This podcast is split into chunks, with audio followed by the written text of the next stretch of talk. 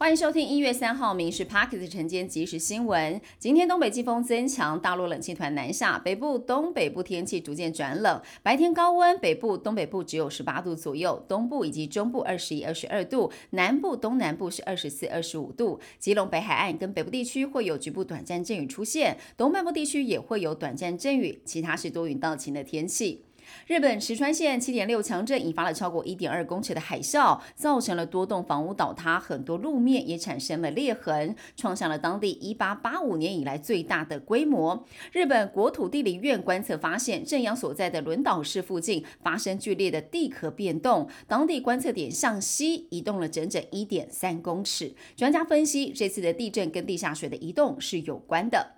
日本东京羽田机场发生了撞击事故，一架日航班机降落的时候跟跑道上的海上保安厅飞机相撞，两机当场起火，客机上的三百七十九人疏散，其中十七人受伤。海上保安厅机上的六人当中，五个人送医不治。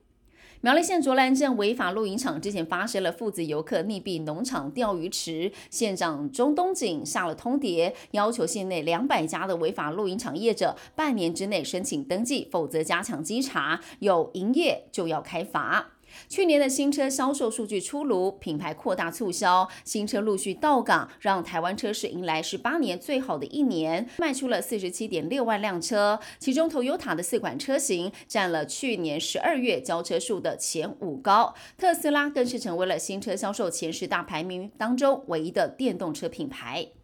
由于去年股市表现理想，劳动部最新统计，截至去年十一月底，新制劳退基金大赚了将近四千亿元，收益率是百分之十点五八，平均每户分红大约是三万两千块钱。姐姐谢金燕暌违六年再战高雄跨年，台上变装三十分钟，换了五套衣服，出动了陆海空各种特色道具。倒数前的压轴演出拿下了二点四二表演节目中的最高收视，网络直播瞬间爆冲六万人。拿下第二高的则是出新歌的灭火器，不止表演精彩，头戴黄色小鸭展现亲和力的陈其迈市长，倒数时刻也拿到了第三高的收视率。